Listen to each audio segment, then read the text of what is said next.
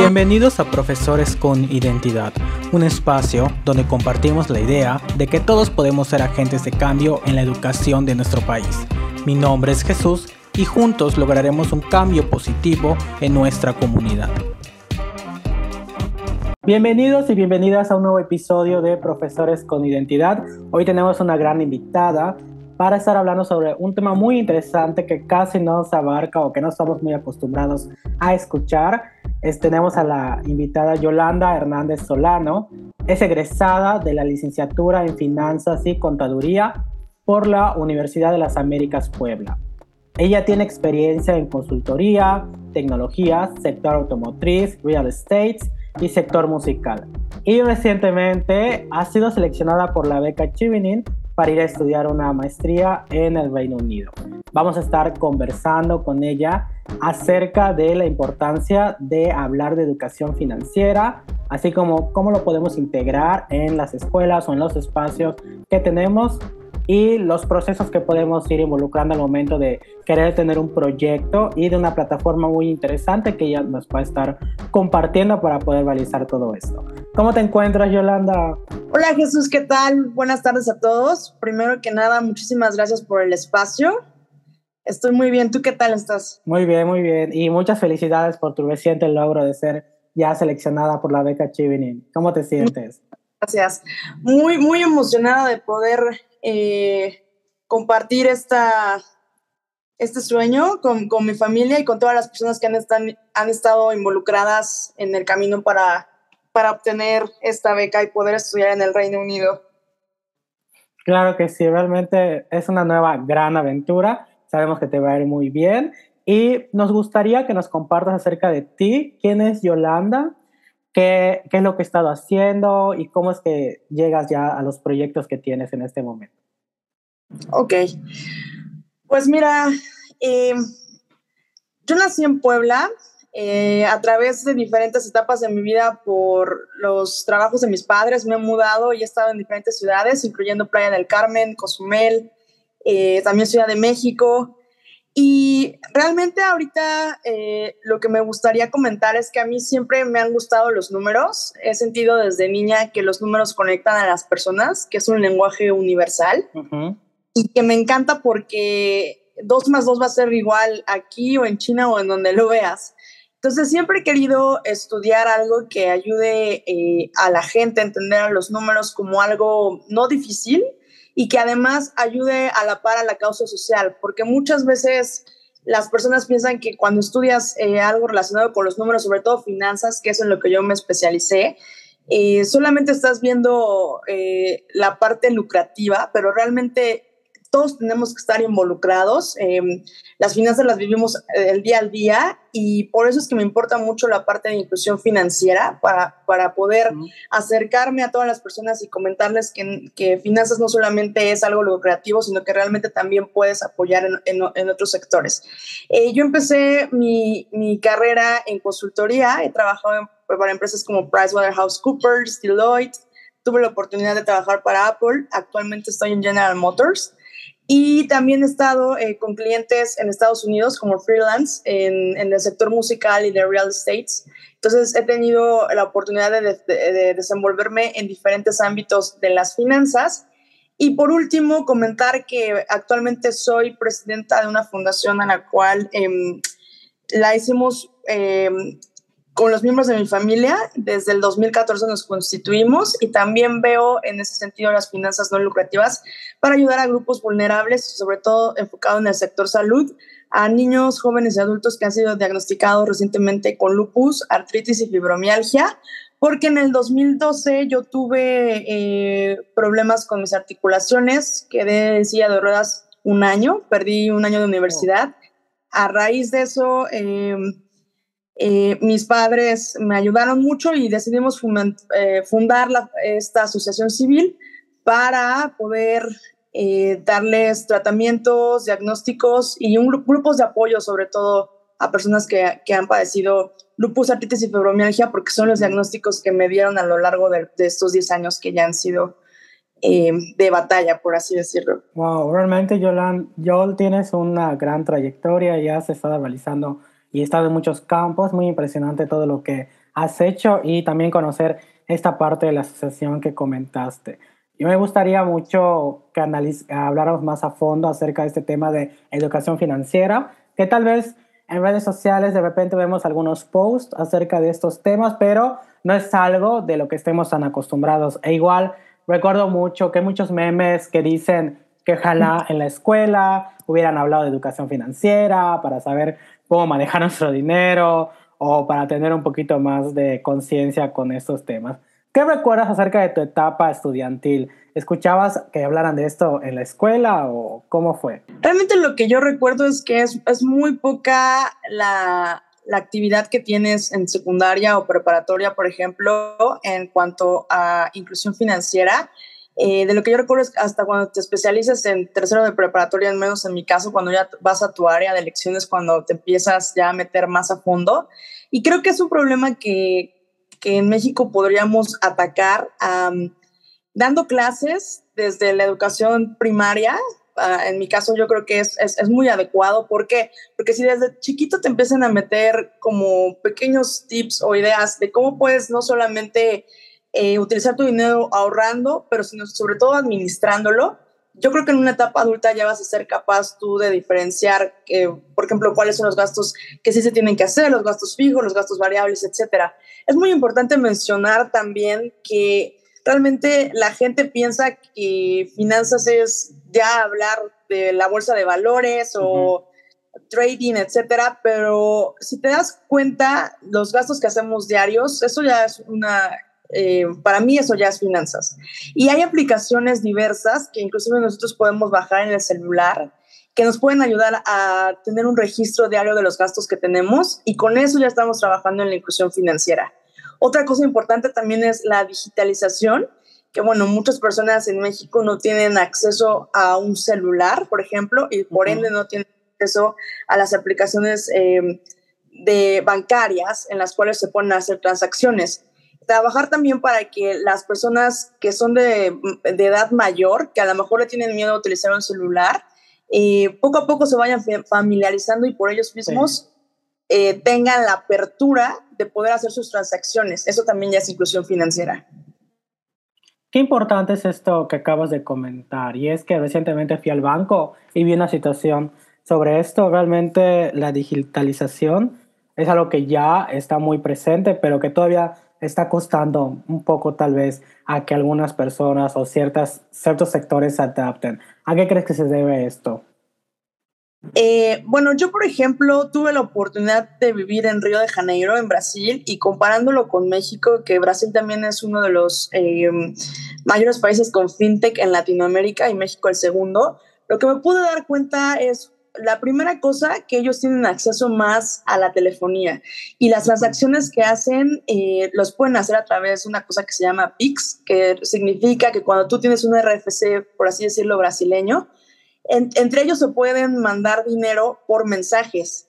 Y aquí en México eso todavía no está como muy especificado. Otra cosa es que, por ejemplo, vas caminando en el malecón y si alguien te quiere vender eh, un recuerdito, una manta, etcétera, y no tiene una terminal consigo, puede ir a la tienda de al lado y le puede decir a, la persona que está en el otro negocio de, oye, por favor, este cliente te puede pagar a ti con tu, con, a tu terminal y entre ellos se transfieren por mensaje el dinero. Entonces eso está porque aquí nosotros no tenemos, como te comentaba, eh, los teléfonos celulares, si bien ya los estamos utilizando, hay una mayor parte de la población que aunque tengo celular no tiene acceso a Internet.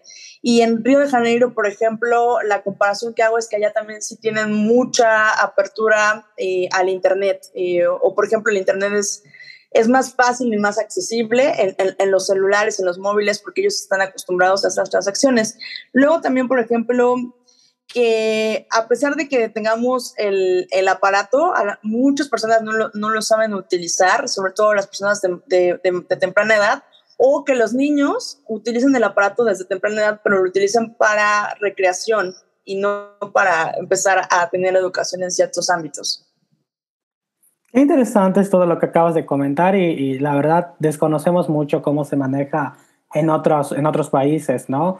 Nunca había imaginado que, que, fuera así. Realmente yo te puedo comentar desde mi contexto. Hasta yo a veces tengo miedo de, de repente de usar la tarjeta, ¿no? Escuchas cada historia. Entonces creo que igual a veces pues escuchar o como que todavía tenemos ese miedo, ¿no? A, la tecnología. Sí, totalmente de acuerdo. Y yo creo que algo muy importante que acabas de mencionar es que ese miedo para hacer las transacciones aquí en México es, se da también por los temas de seguridad, que a lo mejor no hay tantos en otros países, como bien lo, lo, dices tú, a lo mejor puede llegar a haber em, equivocación en las transferencias o algunos problemas como cuando te clonan la tarjeta, etcétera. Yo creo que también por eso las personas tienen y, prefieren irse a la segura a depositar un, un cheque en ventanilla, etcétera. Eh, creo que también es importante trabajar en los candados de seguridad que nos permitan tener más confianza y entonces hacer las transacciones cada vez más y poco a poco eh, digitales.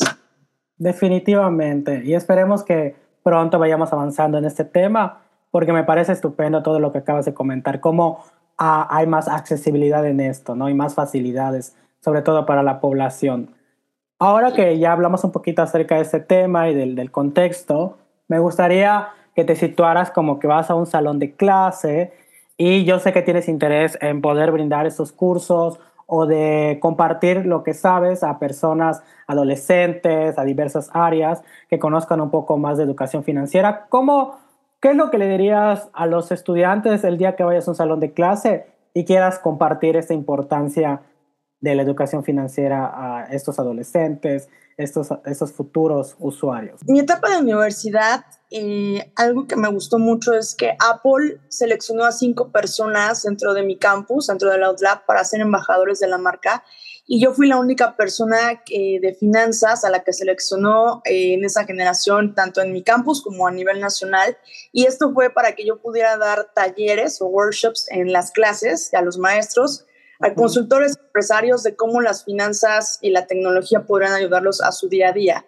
Lo que yo les, les diría a los estudiantes eh, en base a los workshops que, que yo he dado es, por ejemplo, que desde que hagan una presentación eh, para sus compañeros, traten de utilizar aplicaciones eh, que les permitan no solamente sincronizar en el celular y en la computadora las estadísticas o también los templates de las gráficas Em, eso ya es inclusión financiera, de estar presentando de una manera diferente la, la, información, que no se queden con la cartulina o que no se queden a lo mejor con las diapositivas, sino que realmente traten de, de, utilizar otras herramientas tecnológicas.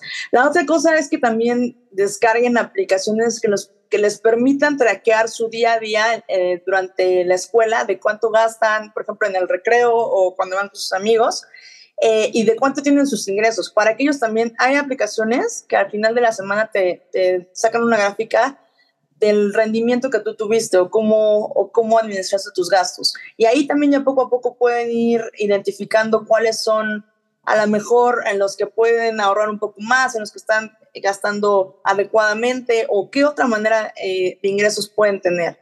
Otra cosa también importante mencionar es que, que no tengan miedo de familiarizarse con cosas, por ejemplo, como los impuestos, ¿no? O sea, los impuestos que el, IVA lo pagamos todos nosotros al consumo, que de repente en los tickets eh, se tengan a ver cuánto pagaron de IVA, o sea, nada más como, como un dato curioso, ¿no? Que porque al final del día tú te vas metiendo poco a poco, cuando ya estás en una etapa adulta y de repente estés trabajando y te quiten eh, el ISR de tu nómina, ya va, ya va a tener sentido estar viendo por qué es que te lo están descontando, o aunque seas un asalariado o aunque seas un freelance, que, que entiendas el porqué de, del descuento. Eh, otra cosa importante creo que sería eso, que tenemos mucho miedo de meternos a las páginas, sobre todo de Hacienda, porque tenemos. Eh, importante entender que todos nosotros cuando trabajemos y estemos dados de alta vamos a tener un, un RFC que está conformado pues eh, básicamente por tu nombre, tu fecha de nacimiento y la homoclave, que son los últimos tres dígitos que te da eh, el SAT. Eso también, que desde pequeños se vayan familiarizando y sabiendo que es un RFC. Eh, también me gustaría, eh, para finalizar, que es algo muy básico de contaduría. el activo es lo que nosotros tenemos, el pasivo es lo que nosotros debemos y el capital es lo que pusimos nosotros. Entonces, todos, aunque no tengamos una empresa, en nuestra vida diaria tenemos un activo, un pasivo y un capital. El activo es igual a lo, a lo que tengo, a lo que yo puse de mi bolsa, más lo que debo. Y el activo es lo que yo tengo actualmente. Entonces, que vayan familiarizándose con esas fórmulas que les van, les van a ayudar en, un futuro. Realmente siento que a mí me hubiera servido mucho el tener un registro de mis gastos en la secundaria y en la prepa, porque, porque sí me acuerdo que a veces gastas, ¿no? En, en, cosas que, esos gastos hormigas que tenemos, ¿no? Exacto. Sí me acuerdo que sí me hubiera gustado bastante, porque de repente creo que en esa etapa como que tal vez somos a veces un poquito más impulsivos y a veces queremos algo y si podemos lo compramos, ¿no? Y no tenemos tal vez tanta esa conciencia de los gastos, ¿no? Entonces creo que sí es muy importante este tema que acabas de comentar y el que se vayan familiarizando con los términos, porque igual otra cosa que veo mucho en redes sociales es eso del SAT, ¿no? Todo el mundo tiene miedo al SAT. ¿Realmente hay que tenerle miedo, Joel? Oye, es una, una, muy, muy buena pregunta. Yo, eh, yo te diría que solo hay que tenerle miedo si no sabes em, al, a jugar las reglas, por así decirlo, si no sabes la ley, si no sigues la ley, porque muchas personas eh, sí se quieren de repente saltar algunos pasos, pero si tú estás en recta y entiendes todo, eh, no tendrás por qué tenerle miedo, porque inclusive, por ejemplo, hay varios tips que dependiendo del régimen social en el que tú estés, te incentivan a estar al corriente de tus impuestos. Ejemplo, yo ahorita estoy como asalariada y los, cuando tú eres asalariado, hay varias cosas que tú puedes deducir. Por ejemplo, las facturas médicas, los honorarios médicos, eh, los estudios eh, médicos que son en hospitales, eh, también los gastos dentales. Si tú eres padre de familia, puedes deducir hasta preparatoria y también el transporte que, que tuvieran tus hijos de la escuela, pero siempre y cuando el transporte sea que te lo que lo tienes que pagar a la escuela, y también los gastos funerarios, que bueno, nunca está de más y esperemos que nunca los ocupemos, pero cuando es necesario, eso también te lo pueden deducir. Y em, eso es algo que las personas no saben, que también tienen miedo de repente de facturar o que si facturas mal, la factura no, está no, no es deducible.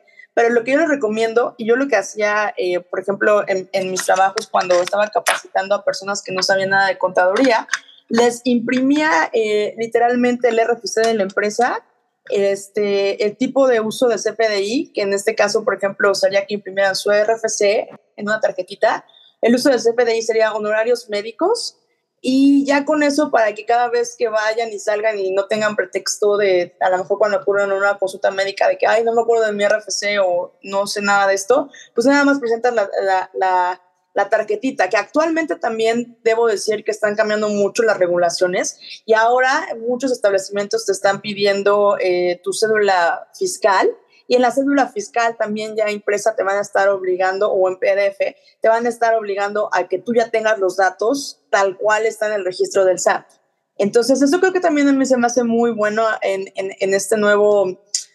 En, en, este nuevo año que están implementando esto, porque entonces ya la gente no tiene pretexto de decir, no me acuerdo de mi dirección, de mi RFC, etcétera, porque te piden ya varios establecimientos la, la, cédula.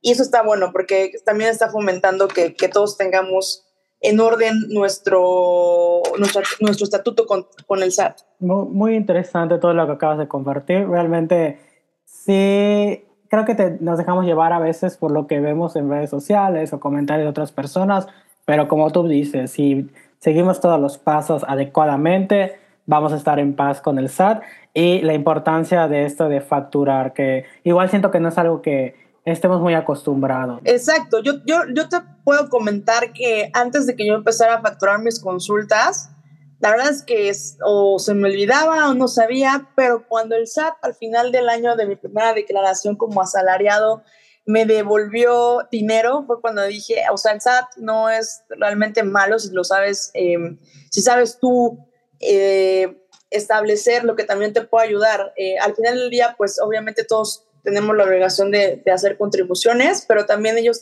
te incentivan. Y, por ejemplo, me ha tocado ocasiones en las que me regresan hasta 10 mil pesos o más por, por las consultas médicas del régimen de asalariados. Entonces, incentiva no solamente que vayas a consultas médicas, sino que también estés al, al, al corriente con, con, con tu estatus en el SAT para que entonces ahí es un ganar-ganar, yo pienso. Sí le contribuyes en algo, pero también te regresan. Es muy importante ver esta perspectiva, porque como he comentado, tendremos nada más a ver el lado malo y no, como bien dices, qué es lo que te ofrece para incentivarte en realizar estas acciones. En este caso, igual que has comentado que has tenido esta experiencia de dar workshops, de dar pláticas, pues me gustaría que empezáramos a hablar un poquito más acerca de cómo lo puedes cómo puedes integrar el tema de educación financiera en las escuelas. Cómo puedes, por ejemplo, hay, hay docentes que quizás quieran integrar esto en sus clases, pero tal vez no han buscado la forma. ¿Qué consejo le darías a ese profesor?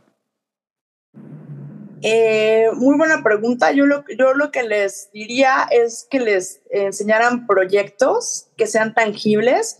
Y por ejemplo, eh, yo con la asociación que tengo, mm, eh, lo que les puedo dar como, como comentario es que buscaran que los adolescentes se enfocaran en una causa social que ellos quisieran ayudar, no importa que sea salud, medio ambiente, igualdad de género, etcétera, y que de ahí empezaran ellos a buscar donativos para llevar a cabo su proyecto. Yo creo que esa sería la, manera más, más factible y más eh, adecuada, porque ellos demostrarían su pasión a través del proyecto y así tendrían mil ideas para sacar eh, los donativos. A lo mejor vendiendo, no sé, brownies eh, con sus familiares, haciendo rifas.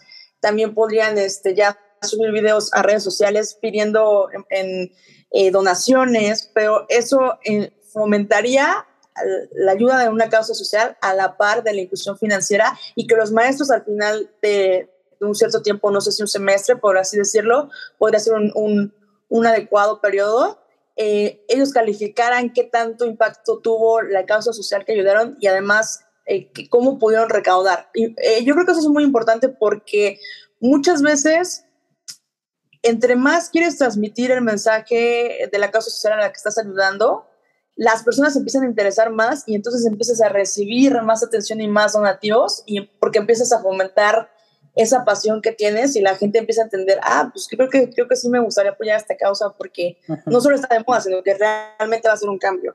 Creo que ese sería mi consejo. Gracias, Joel. ¿Y nos puedes compartir herramientas para poder realizar este tipo de proyectos? Por ejemplo, tenemos un término que me gustaría que nos explicaras más. ¿Qué sería ¿Qué es el crowdfunding? Ok, el crowdfunding eh, puede ser de dos tipos. A veces las empresas necesitan eh, atraer más capital, que lo que le quiero decir es que necesitan que otros socios o inversionistas inyecten dinero para que pueda seguir la empresa o, o el startup o el proyecto.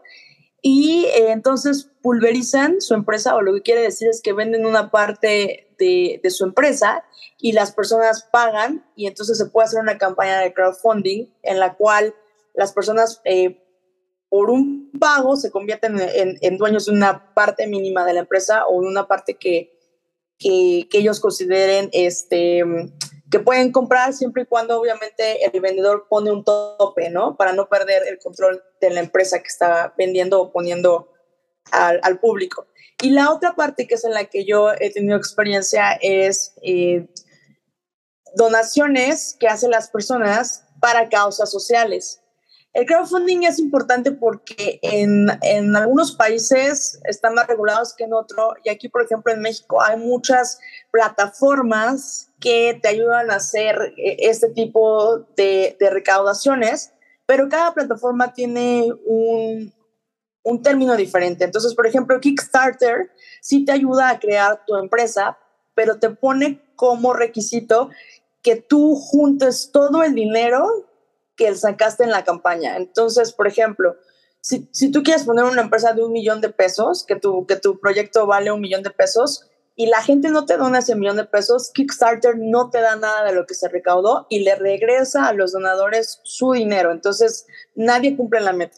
Pero en plataformas como Donadora, que son más para proyectos sociales, eh, tú puedes poner una meta que estoy diciendo, por ejemplo, 20 mil pesos y recaudas 14 mil pues no importa, esos te los dan para tu proyecto social.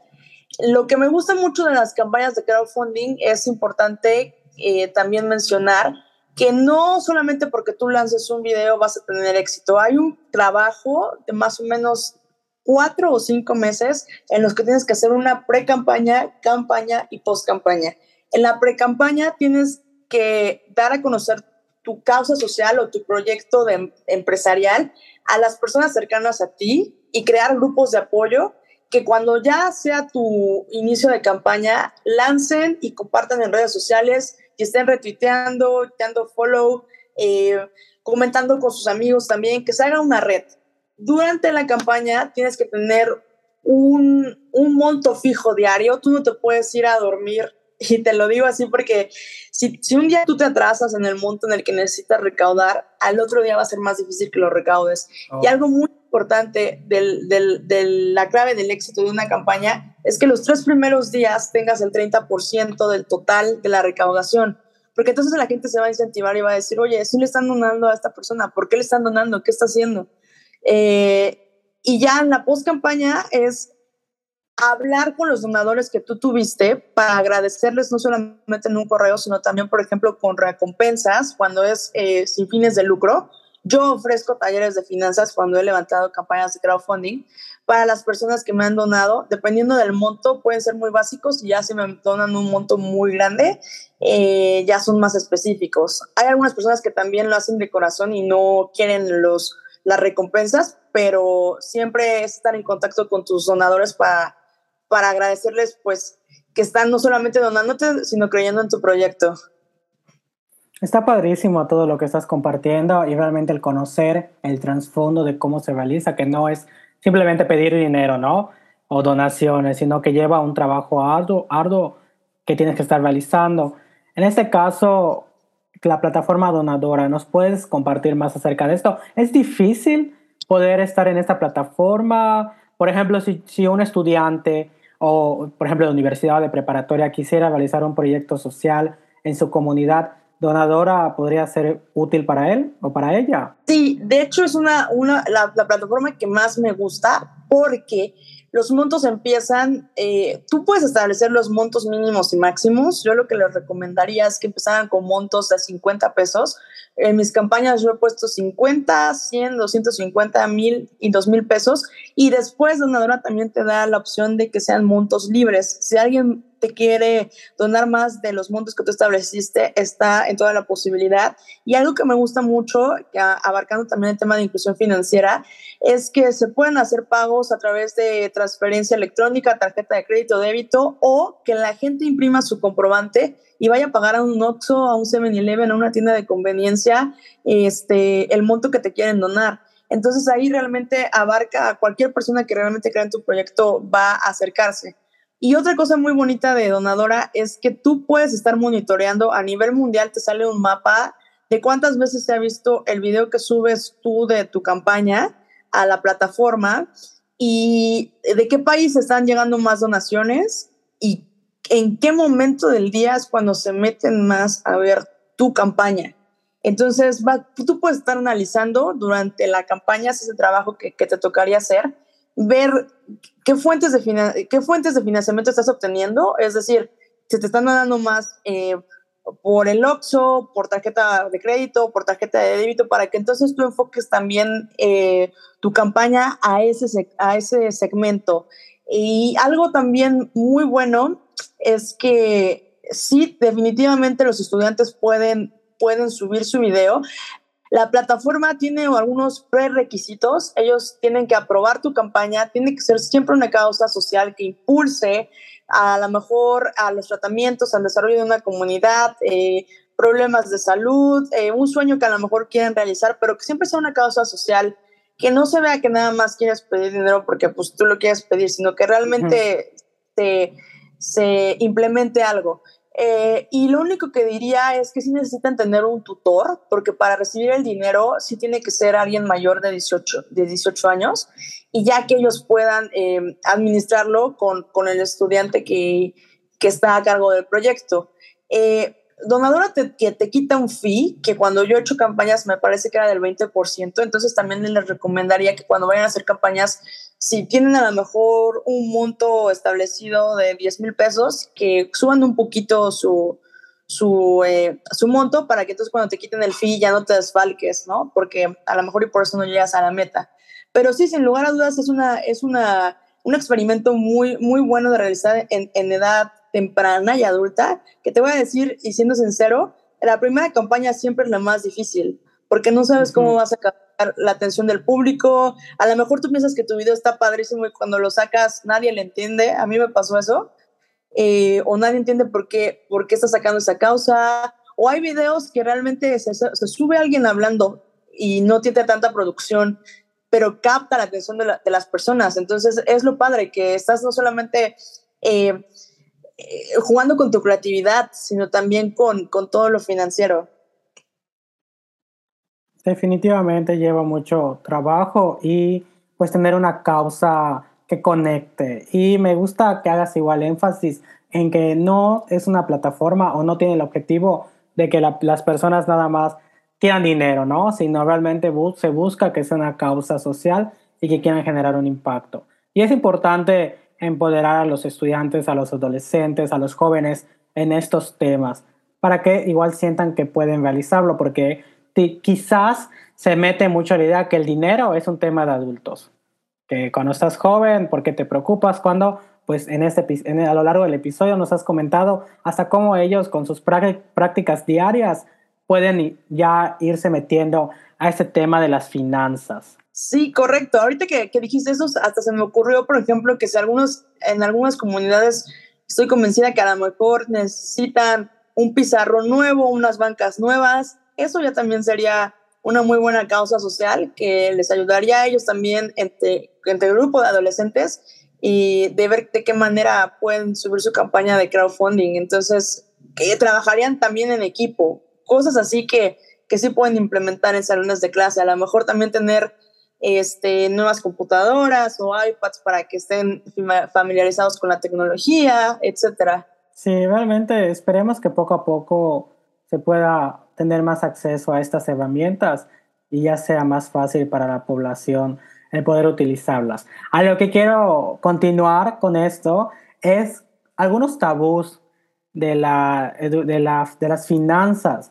¿Cuáles son esos tabús que tú escuchas o comentarios que envuelve el mundo de las finanzas? Yo. Esa, esta pregunta me encanta porque justo yo desde la universidad lo que quería es que no nos vieran como una persona cuadrada, una persona que nada más está en la computadora sumando todo el día, que es la persona enojona que te va a decir no hay dinero y ya no se puede llevar a cabo tu proyecto. Yo siempre, siempre creo que al contador lo ven como la, el, el, malo del cuento, del lado oscuro, de que es el, el, el, el enojón que te va a decir que no todo el tiempo. Y yo desde la universidad me, me inscribí a varios grupos, em, a comités, siempre fomentando em, que las finanzas, un financiero necesita entender el entorno, necesita conectar con muchas personas, porque yo puedo tener en mi mente los números, pero si yo no entiendo qué está pasando en, en, en el mundo, ¿cómo los voy a implementar? Yo, por ejemplo, tuve la oportunidad de ser representante de la Escuela de Negocios y Economía en los Lab, representaba a 1.200 estudiantes de diferentes carreras, mercadotecnia, negocios internacionales, administración de empresas, economía, finanzas y contaduría.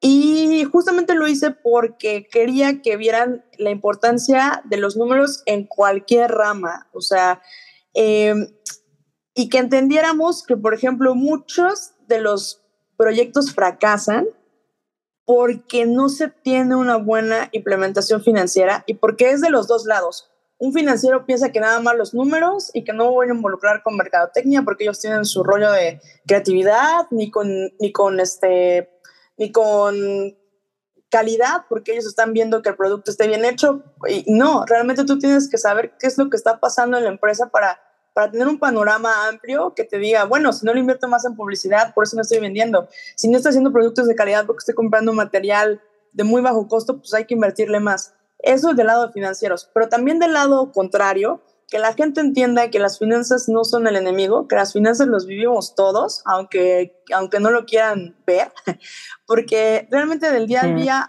comprar una pluma, un chicle, eso ya es una transacción financiera pagar tus cuentas, ver un viaje, eh, pagar eh, este, la luz, etcétera, cuentas que ya tienes. Eso también eh, necesito que, o me gustaría que la gente entendiera que ya ustedes son financieros, a lo mejor no en un nivel máster, pero son financieros al final del día. O sea, independientemente de la rama que hayan estudiado, tienen contacto con los números diario. Me gustaría mucho, ya que estás comentando acerca de esto, que nos compartas algunos consejos para tener una salud en el lado financiero. Por ejemplo, eso de ahorrar, cuánto podemos ahorrar tal vez en nuestro sueldo, cuánto porcentaje, o qué podemos hacer para sentirnos estables o como tranquilos en el lado financiero? Yo lo que les recomendaría es que si tienen, por ejemplo, ingresos fijos, hagan siempre mensualmente eh, cuál es el ingreso fijo que tienen y cuáles son los gastos fijos que tienen para saber primordialmente la utilidad o por así decirlo, la ganancia que tendrían neta. Y esto quiere decir, si es un ejemplo básico, si yo gano 10 pesos y tengo que gastar 4 incluyendo la luz, el agua, etcétera, realmente me quedan seis. De esos seis, ¿cuánto puede ser destinado a, recreación? Pues yo siempre diría que nada más el 20%, para que entonces siempre puedas estar ahorrando del 30% para arriba. Obviamente en muchas, en muchas eh, familias no está esta posibilidad, pero sí hacer hincapié que nunca o traten en la menor medida posible de sacar deudas que sean el doble de su ingreso, porque eso en algún momento también eh, se los puede comer, ¿no? Y la otra cosa es también buscar ingresos variables. No, no, no nada más te quedes con, con, el trabajo que tengas. A lo mejor si tú eres bueno haciendo este, proyectos de freelance, eh, de dibujo, de contabilidad, ahorita, no sé, de mercadotecnia digital.